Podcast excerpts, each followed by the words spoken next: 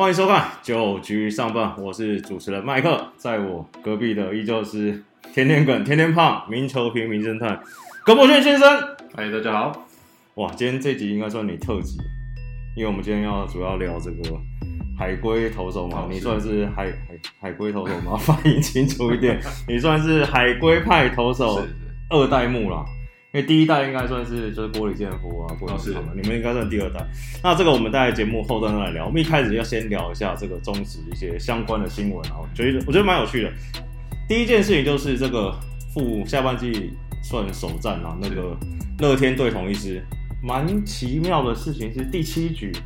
的时候就把乡长推上来，然后八局放赖世福，九局放郝记。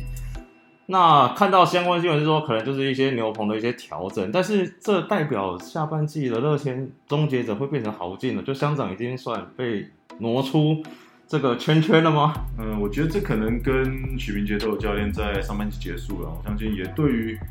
呃中继牛棚这边一些投手有一些想法。毕竟我们常看到现在呃，尤其可能一些呃 closer 或者第八局，甚至在更早的一些局数，如如果大家能力是呃差不多相同不要说说有一个是是特别突出，就是一定可以呃守得住第九局的话，其实蛮多会按照说无论是棒次，无论是对战。来这样子做一些调整。嗯那当然，你看到呃，乡长其实今年表现也是相当的不错。那中间卡的这个赖鸿成一直以来就对左打相当有压制能力嘛。那豪进也是呃，今年乐天这边要安排在呃中继后援这边的一个角色了。那当然，先前你也看过，无论是一局两局，甚至前后半段，我觉得他的这个配合度都相当的高啦。我觉得这边就可以来看看说，今年下半季乐天是不是有这样子的一个呃部署啦，就是说希望说按照呃不同的一些类型的打者、不同的球队来做一些应变。所以你意思说他们可能这三个都差不多好，对，所以他们就可以看说，哎，譬如说看对战成绩啊，看以往成绩，然后说，哎，现在先让谁上，再让谁上。对，那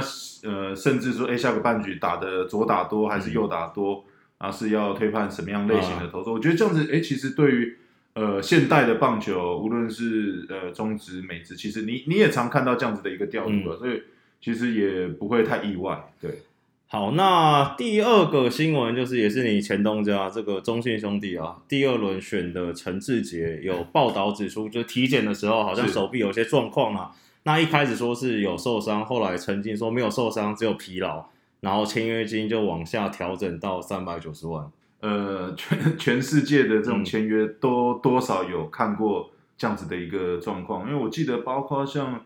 呃当初现在文维忠，对。其实他当初呃加入到美国职棒体系的时候，签约金也不是他原本所嗯。这样子的，就是说呃本来达成协议以后，最终你都还是要呃经过，尤其是投手，你必须要经过最后一个的呃体检状况，嗯，通过。就职业运动这蛮正常的。对，就是说只你只要一旦的通过，嗯。就是我们原本讲多少钱就多少钱。不过就是有一个附数的条款，一旦这个体检里面发现了一些状况的话，嗯，那可能要在这个签约金里面做一些调调整整。那但有的时候这样子的话。嗯每一个签每一个经，我觉得每一个经纪公司啊操作的方式不同啊就当然有的觉得说，我可能要看第二个医生，嗯甚至第三个医生来证明说，你告诉我他这个状况对到底是怎么样？因为从报道看到好像是说，呃，陈志杰是疲劳的，疲劳对那就让疲劳是什么病？让他再睡一个礼拜，再 再来谈约。对啊，然后其实因为陈志杰这新闻啊，就让人家联想到，其实最近几年啊，凭证出来的中华职棒的投手，好像多多少少都有一些伤病的问题。这跟这个应该跟高中没有关系，还是因为他们太强，打太多场了。那当然就是说，呃，因为呃，现在三级棒球的赛事其实越来越多了，尤其你看到，呃，可能一些球队不用打到冠军赛的话，可能嗯两场就回家，两场回家 对，所以凭证、古堡这些一定要打到最后一定就是打到最后了。所以嗯其实他们出赛的一个频率比较长了，嗯呃，频繁。那陈志杰又算是凭证当时算是主力投手，对，他本身中续航力也是很好，嗯那这个表现都相当的不错嘛。那当然，你说疲劳、一些酸痛、一些伤势，我觉得难免的。包含我自己高中毕业的时候，啊你说常常手不舒服，就是就是一个正常的发言。啊啊我觉得这个就是正常发言，就是看你怎么样去做解读，就包含。小郭学长当初这加入中职的时候，他啊们说要我我记得他说要体检嘛，我说你体检你要不要用你的右手，左手？对，我说右手可能五百万，左手变一百万，因为我我跟我常开玩笑说，哎、小郭学长其实他的重点不是体检的结果，对是他到底能不能投嘛。嗯他只要能投，他的韧带上 有撕裂伤，其实对他的影响没差。对，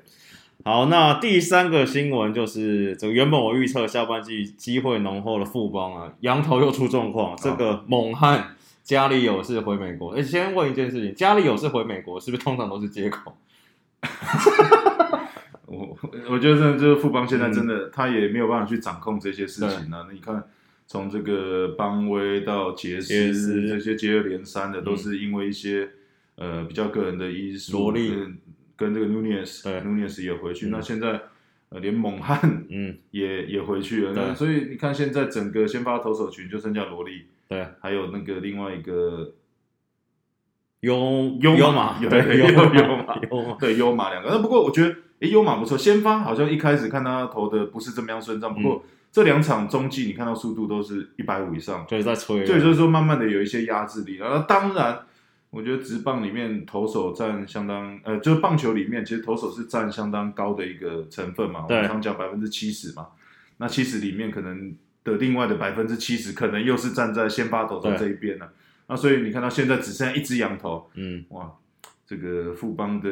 前前生新农新农，就曾经这个 八壮士，化妆是，这有点好像又回到当、当初的这个躲时代。躲不开的梦魇，对，所以我觉得这个时候，这个本土的一些投手可能要上稍稍微的帮忙一下。不过近期看到这个原先上半季是 closer 陈宏文，对呃，也即将要做一个先发的一个，投球。你等一，下晚点要去播，对我觉得我相我相信他啦，嗯我觉得他的他的、呃、还是有他的能力在做先发的经验哦对对。下一个新闻是这个统一古林瑞阳啊，就是这个我是要请问一下本胖，嗯因为他那场这个下半季首战对陈冠宇，然后投一投又手指破皮嘛，因为其实这个状况已经是第二次发生，其对实上半季他就是因为手指破破皮，然后提前关机休息嘛，也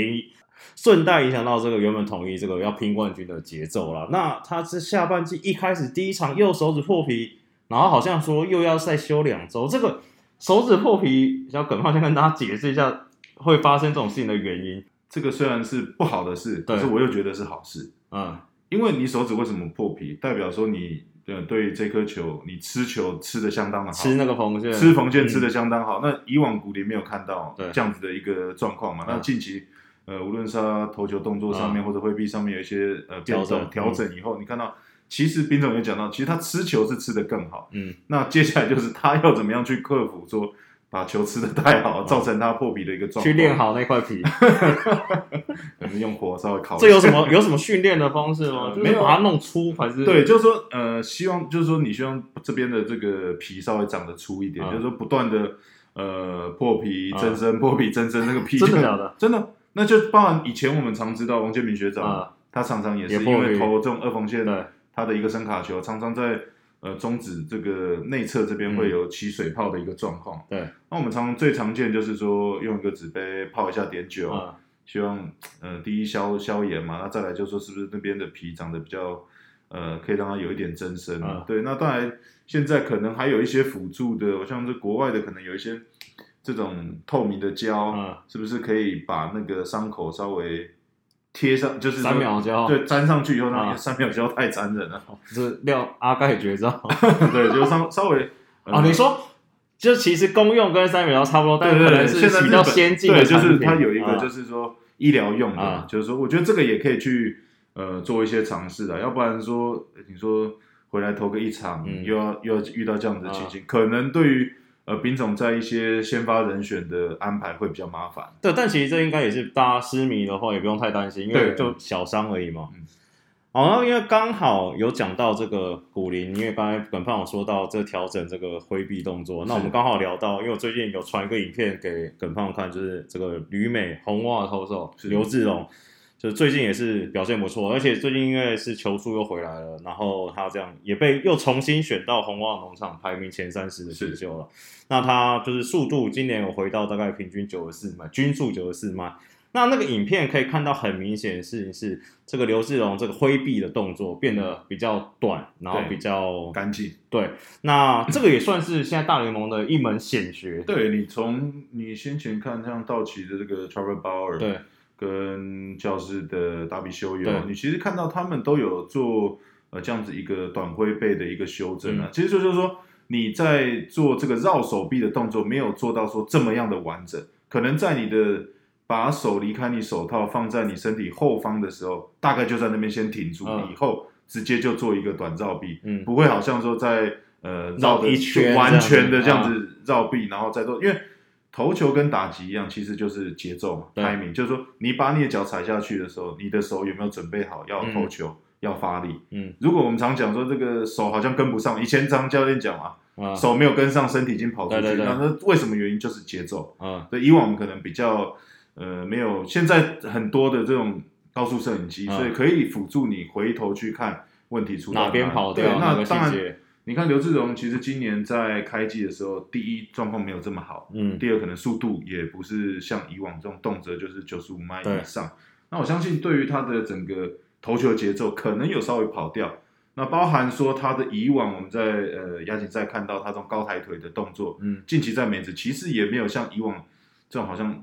抬的这么夸张，嗯有点像对对对对对像那个 Hoffman 那种，好像要踢踢踢到你的头上去的嗯那种感觉。现在，所以他就是不断的在找寻。呃，他可以好施力、嗯。好投球的一个呃节奏嘛。嗯。那当然，短挥臂还有一说，就是说你的动作做得更干净，嗯。那更利落，那你的重复性更高，对，就相对的你的控球也会更好。嗯。所以可以看到，我上一场比赛，我那场我有看，很仔细看，无论是他的这种速球的这种进雷点，嗯。那他的无论是他的直插球、呃变速球，嗯。跟他这种滑球，其实哇都相当的漂亮。那这样我们回头来看中职啊，就是中职里面有没有你可以跟帮跟这个听众举个例，譬如说有谁是这个短挥臂的代表，跟这个所谓传统挥臂的代表的投手？呃，我觉得短挥臂最近可能看到的就是像古林瑞阳，啊，古林瑞阳这样子的一个动作，就是说以前他是比较长的摆对背，那呃很多时候有时候可能就是有一些伤势，嗯。你会觉得说，哎，你这个动作造成你的无论是肩或者手肘，对，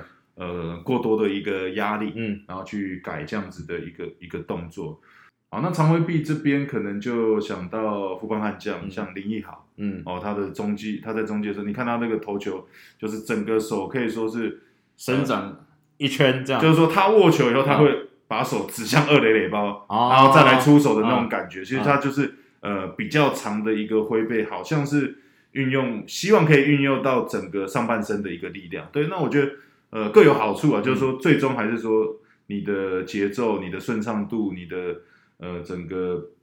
协调性嗯有没有办法做好，来去影响到你最终呃出球的一个结果。对了，因为其实应该是说，不管长挥臂还是短挥臂，就也不是什么万灵丹啊，对就其实你只要能把球投好，就是就顺畅了，我觉得你你最重要还是你要做的顺畅。好，我们先休息一下，下一段就要来聊这个两位海归投手陈冠宇跟江兆信的开箱秀。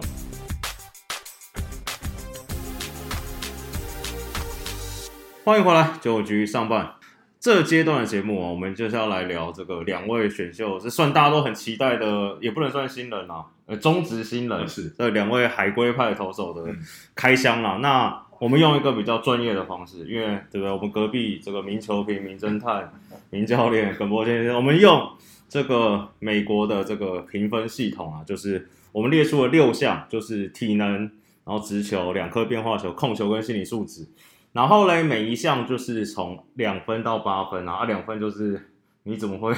出现在这个联盟里 的水准嘛？八分就是最强嘛，那五分大概是平均啊，因为可能有没有有有些人可能会觉得四分还是这五分是平均。对，两分可能是作文能力啊。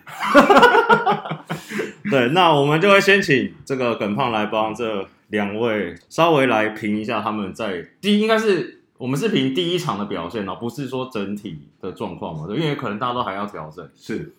好，那一开始你要先陈好陈冠宇我们照顺序来。陈冠宇觉得这个体能的部分呃，我觉得他如果二到八分的话，应该有六分，因为六分，呃，因为他在这个罗德的时候，我们看到他大多时间还是以中继后援的一个出色角色啦。那就是说，在对于先发的话，呃，还是必须的再去调试一下他的这个体能的一个状况。那当然，在日本的训练，我相信大家知道这个体能 大概是没有问题，绝对没问题。可是我现在目前为止会给他六分的一个体能。那当然，如果持续他的一个状况跟节奏调整，可能有机会往七分这七八分这边来迈进。对，那直球的部分，那第一场速度大概看到最快大概一四四嘛，144就是说大概也是就跟他罗德的差不多了呃差不多了，就可能是给就大概是六分的左右，就是说比这个中华职棒再好，跟五点五嗯，五点五六分，五点五好了，五点五 对，好。五点五，因为现在其实中华职棒的均速也很快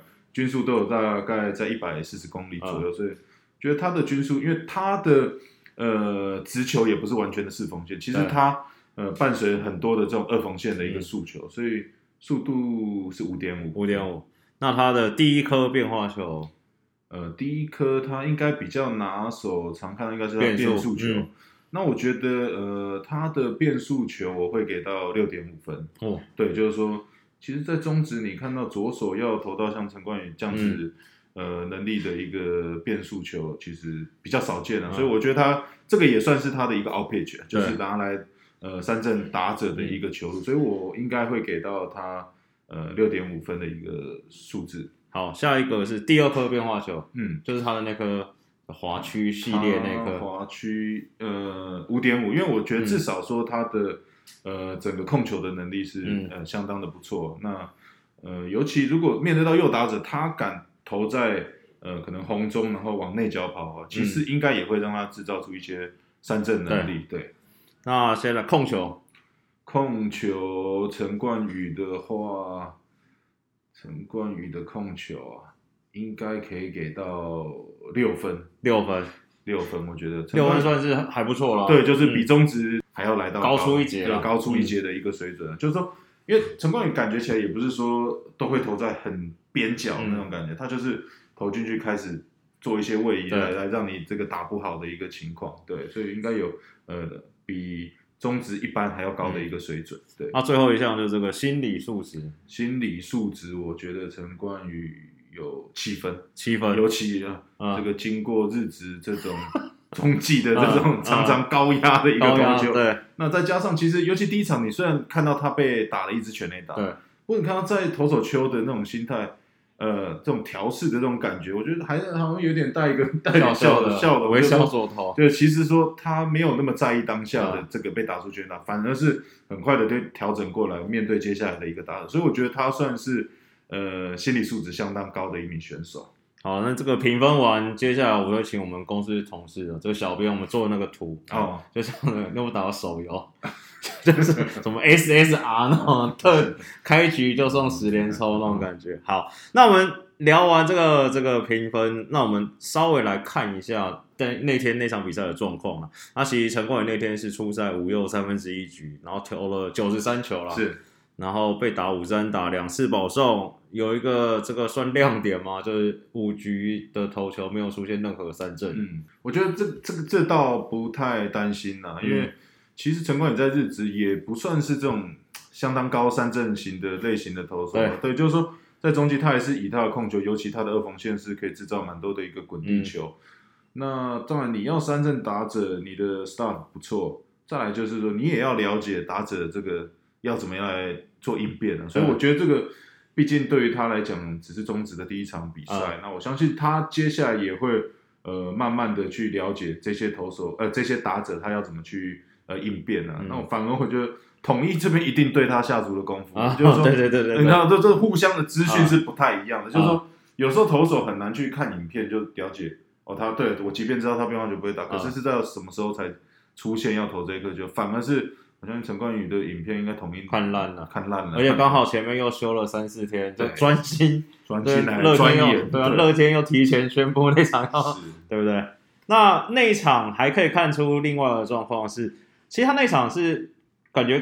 没有没有没有统一中止没有真的详细的统治，嗯。但是我目测啦，我觉得他那场的变化球投的比直球这个数量还多，是，那这也是他投球风格，也是他的风格，对，我觉得这这不意外。对，，这不意外，所以可能以后也还是会这样。对啊，对啊，因为他就是以这种不同的进垒点，嗯。而且几乎就是他控球很好嘛，嗯，那就是说好像呃每一颗的这个配球都可以用不同的球路，说不很难去看到连续重复几，除非是说很明显你的节奏跟不上或嗯。不好的情况下，他才有可能连续投同样的一个球路的这种感觉，所以。嗯，变化球投多也代表说他对他变化球的一个信掌握度心是信心信心是蛮高的。对，那其实那天我看了，我有一个感觉，应该是说，我觉得他以至少以第一场来看，我觉得他当一个称职的三号，嗯就是你说稳稳，就像我们上一集讲，就稳对稳吃个六局，我觉得应该问题不大啊。问题不大。对，就是说前面的呃两名的洋将先发以嗯后，再来这边可能需要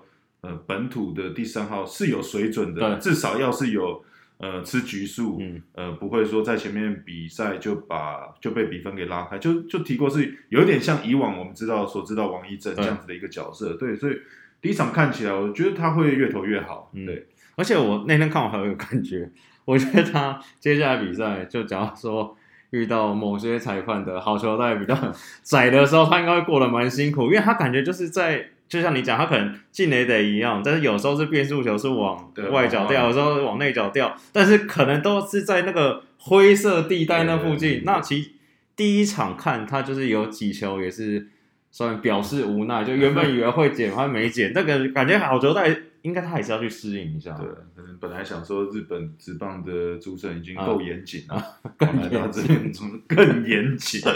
你 还没有遇到魔王。还没遇到魔王哦，魔王有下一个刚好江少庆，第一场比赛就遇到这个达哥嗯，变形金达。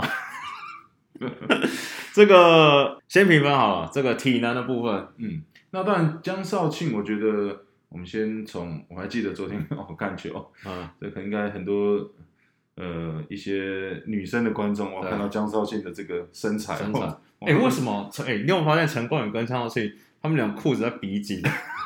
超江少庆超紧，而且江少庆那个裤子我还我还嗯看到啊后面是这个 Major League 的 logo，那应该是他从呃美国带回来。带回来，然后啊上半身这个也是看起来哇，啊，球衣好像都刻意做的修饰这个线条。对，那当然呃体态也满分啊，呃，你看你穿这种球衣的话，可能就我就是肚子会先凸出来。对，那当然体能，我觉得因为江少庆去年的情况是呃没有出赛的机会嘛，那我觉得体能这边。呃，前一段时间大家也有看到，就是好像在二军就是不断的希望把这个投球局数投长。那我觉得目前为止看到体能大概是六分，嗯，所以就是可能目前为止，呃，江少庆可以稳定的吃五六局，应该会是一个比较理想的状况。对，那直球，那直球江少庆昨天我们看到最快应该一五一151一个嗯应该有个六点六点五吧，六点五。对，六点五，嗯。就是说，当然现在你看到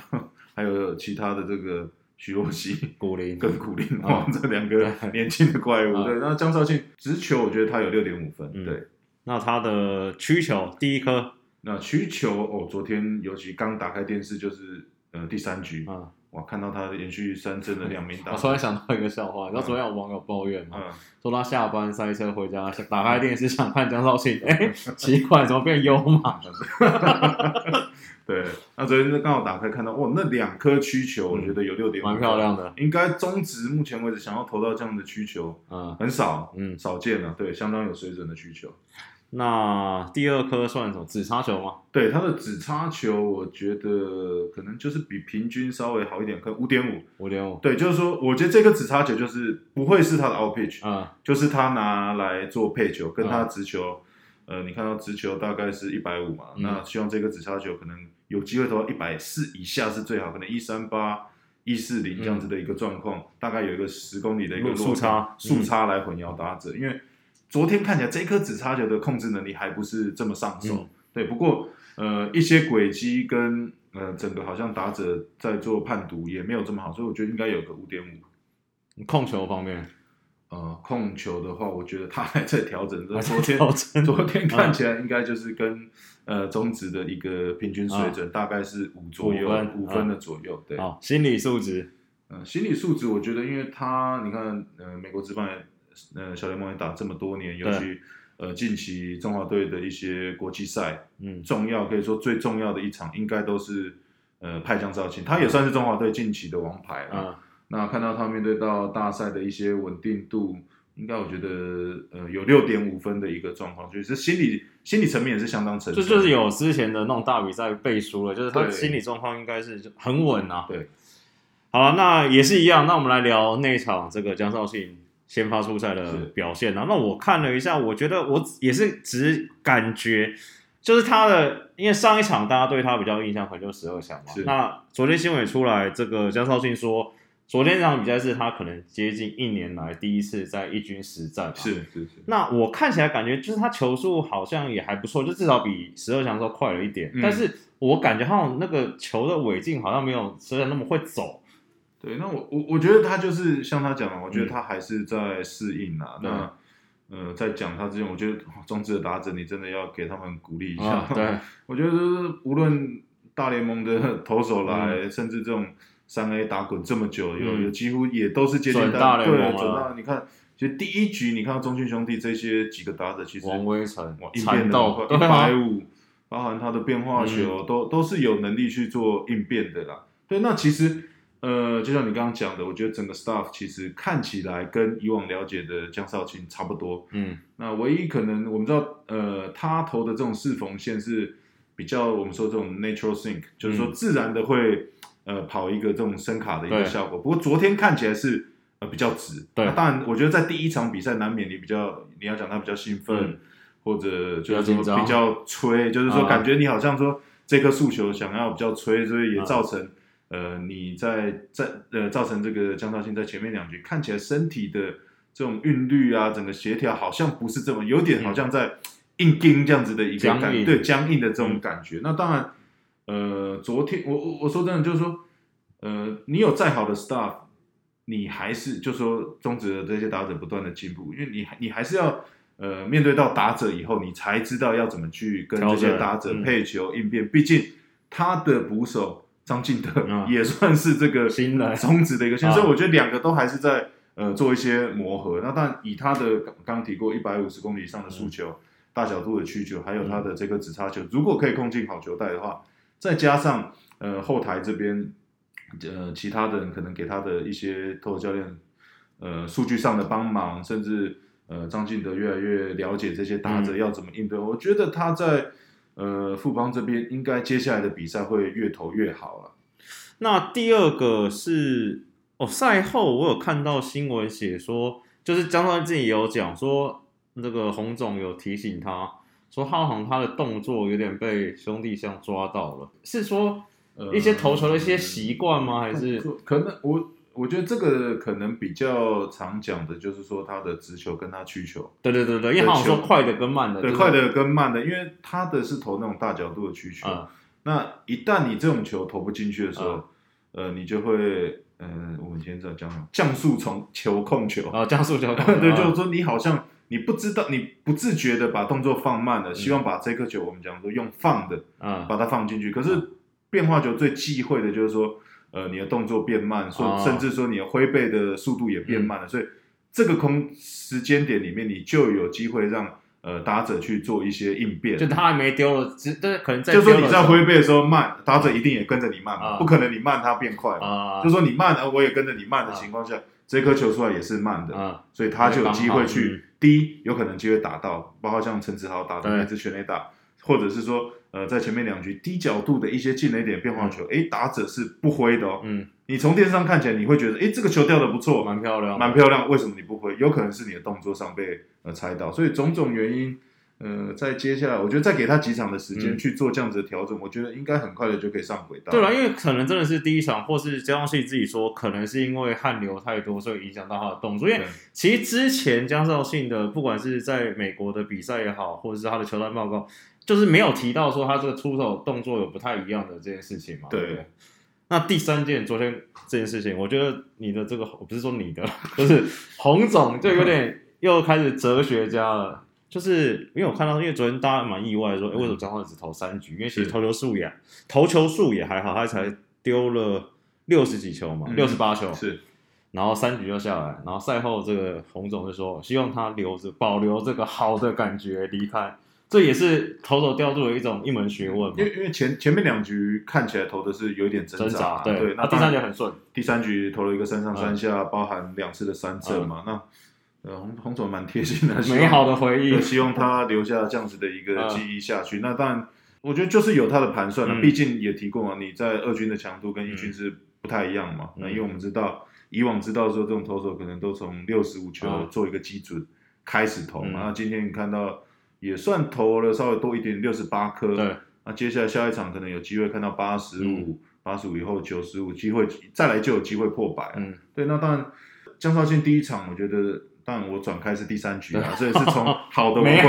往回 往回看啊。对，那啊但就像你说的嘛，第三局如果江少庆可以维持第三局嗯。这样子的投球的，无论是节奏，或者是说跟投捕的这种搭配的一个这种呃感觉，我觉得。是相当有主宰力的。嗯。那当然有人觉得说啊，好像速球昨天挥空率比较低，对，可是，一直以来江少庆的诉求就不是高挥空率，因为我们知道，嗯。因为他本来就是以呃呃，我们说这种四缝线，然后自然会跑伸卡球这样子的一个滚地球，在比较浅的球速，如果打者有机会挥棒，嗯我是希望制造失误滚地球，对，拿到比较轻松的出局。嗯，不过一旦让我拿到良好球以后，我希望用我的大角度的曲球曲球来抓三振嘛。嗯那这也是他呃，应该是在一九年去精进他的一些变化球种，希望所做的一些改变。因为当然你还是会面对到一些呃垒上有人的状况，你会希望说打滚地球出局以外，我可以用三振，呃，可能说自己去掌控这样子的一个结果了。所以我觉得其实，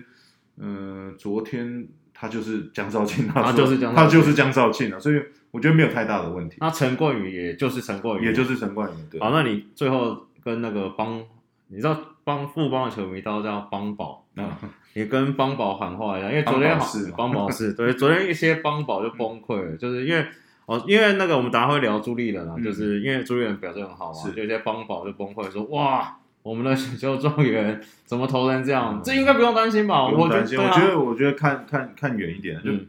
但你就是撇开，当然他选秀状元，呃，他的薪水对破纪录，我觉得啊这个难免都会给他一些束缚，嗯，或者让他感觉上有一些压力。压力不过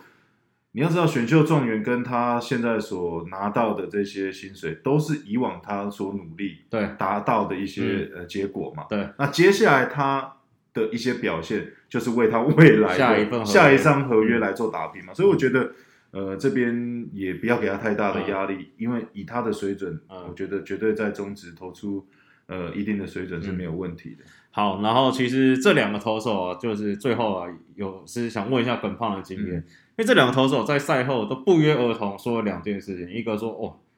靠，台湾真的很热，陈冠宇说他每一每一局换一件这个紧身衣，是，那你看赛前这个江浩信 热身的时候，那个人衣服都湿掉。第二个就说哇，压力好大。你那时候回来的时候有热哇，你在高雄应该更热。那一样啊，就是说嗯这个环境，嗯，其实你小时候就在这边生长，啊其实我觉得啊这个这个应该也也还好啦。啊当然，可能他们在旅外时间待久待久了。啊！对，那另外一个人说薪水压力，其实我没什么压力，拿那么少钱有什么压力？我跟你说你，因为你 这个薪资 恨不得我没有开玩笑。对，当然嗯对啊，这些难免啊，所以我就说，其实、呃，稍微看轻松一点，嗯因为这比当然这样子的数字。一百万以嗯上，七十、万，可能对很多球迷，包括像我们，就觉得、哇，这个数字你要投出这个对得起这个数字的表现。对，可是没有办法，这个就是现在的环境，对啊，你不拿这个钱，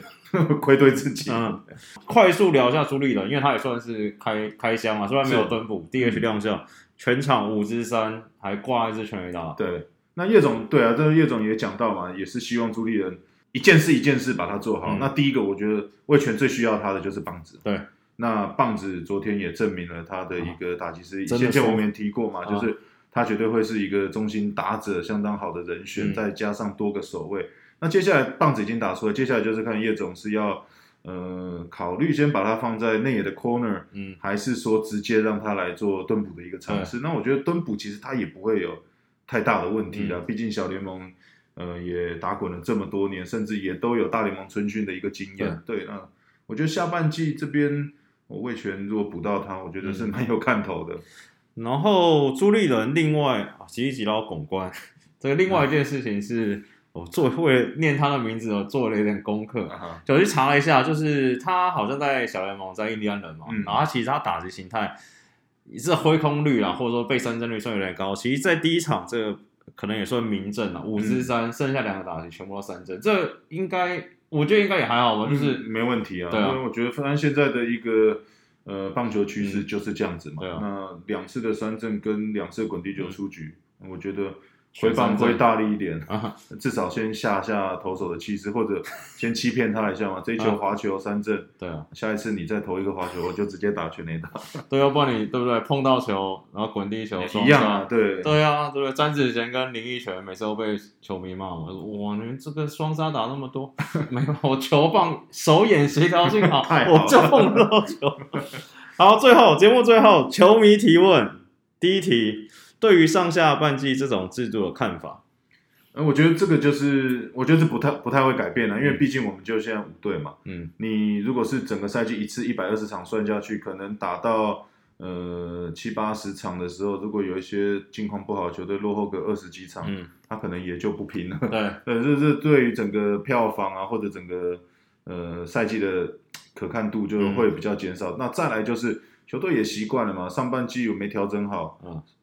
那下半季我们再来一次，反正大家都是在同一条起跑线的，包含上半季可能垫底的卫权，因为下半季他也是会想要来拼力拼拼嗯看看嘛，对，嗯所以我觉得这样子的一个状况，应该短期内不会有太大的改变。因为其实你想想看，只要没有上下半季这制度，我们上礼拜就是比如兄弟统一这个天王山战，嗯可能就不会有这么精彩的戏码了嘛。那第二题就是我看一下，第二题我超想问，为什么有些球队超喜欢让一些超级大物高中生提早登板？没有，因为这个也是你看到韩职、日职也蛮多的嘛，嗯就是这样的情况。因为在亚洲的棒球的，除了日本啊有三军啊，可能二军、三军有两个阶层，台湾就是一个阶层嘛，嗯不是二军就是一军嘛。对那如果他在二军主宰了整个二军的战场，那你要往他把他往哪里送？嘛，往那个 MLB 送嘛，就是光明花，对，所以就这其实很很，现在日职也是很多这样子，嗯韩职也是嘛，就是即便你十八、十九岁，甚至二十岁，甚至像曾俊岳这样子好了，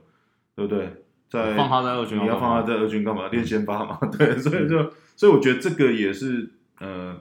亚洲棒球比较独特的一些、啊一些呃，因为层级的一些关系啊，啊所以也让这些高中生其实呃在很短的时间可能就有机会亮相。第三题想请教耿胖，对于富邦投手教练异动，应该说那个杨杨就牛棚跟这个投手教练互换的想法。我觉得，嗯、这应该就是总教练的一个想法啊啊。毕竟，呃，富邦在上半季其实，呃，尾声那边其实投手的状况也调整的不是太好，甚至整个防御率也都是呃联盟最高的。嗯那当然，接下来下半季，尤其曾俊岳这些吴世豪这些嗯年轻的牛棚投手要。呃，算是重稳要来投先发了，对所以就是要靠这些人撑。那第一把布鲁斯请上一军这边，也希望看看他有没有不同的一些想法啦。那呃，吴俊良总教练放到牛棚，那也是借重于他长期的一个经验，也希望帮助牛棚投手这边可能呃要有更快的一些调试。对，我觉得这个会是一个不错的调度啦，就是两名有经验的投呃投手教练一起来辅佐这个洪一中总教练。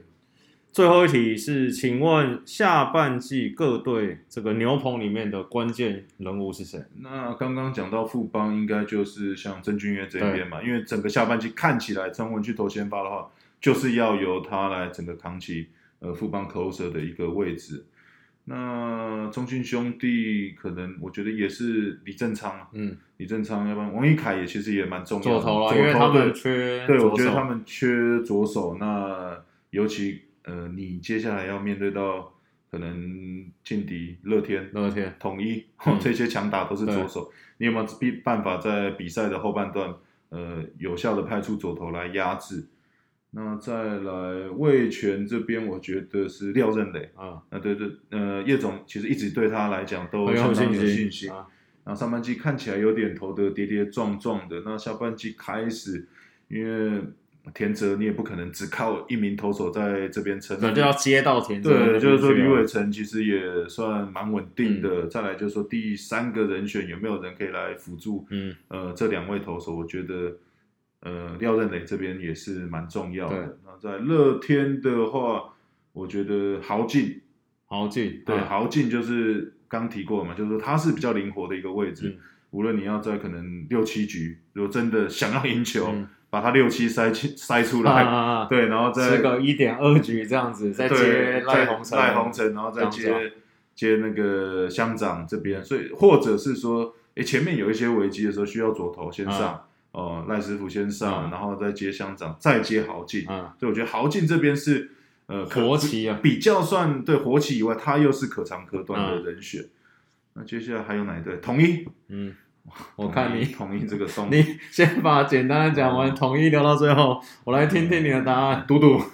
我有直接点名嘟嘟大学长，对，我觉得嘟嘟这边可能要挺身而出啊。对，那近期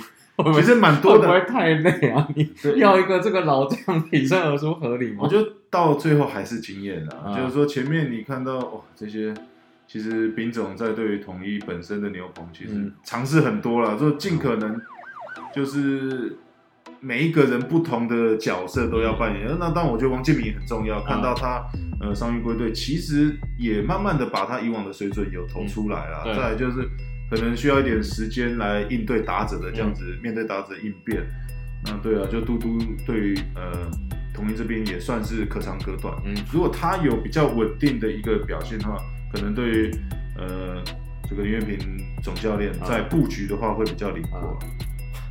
听起来觉得很恐怖，就是你一支球队要期待，不是说嘟嘟不好，就是你说他他他身手当然是没话讲，但是假如说你真的真的还是要靠他这个，当然他不会是整个统一师里面最最最主力的嗯。几名牛棚、啊。对。不过可是看起来就是说。呃，如果现在先发投手没有办法像先前一样，都是动辄给你吃到至少七局的话，你看起来这个六七这边会、啊一个衔接要一点点长、啊投长中继能力的投手会是相当的重要。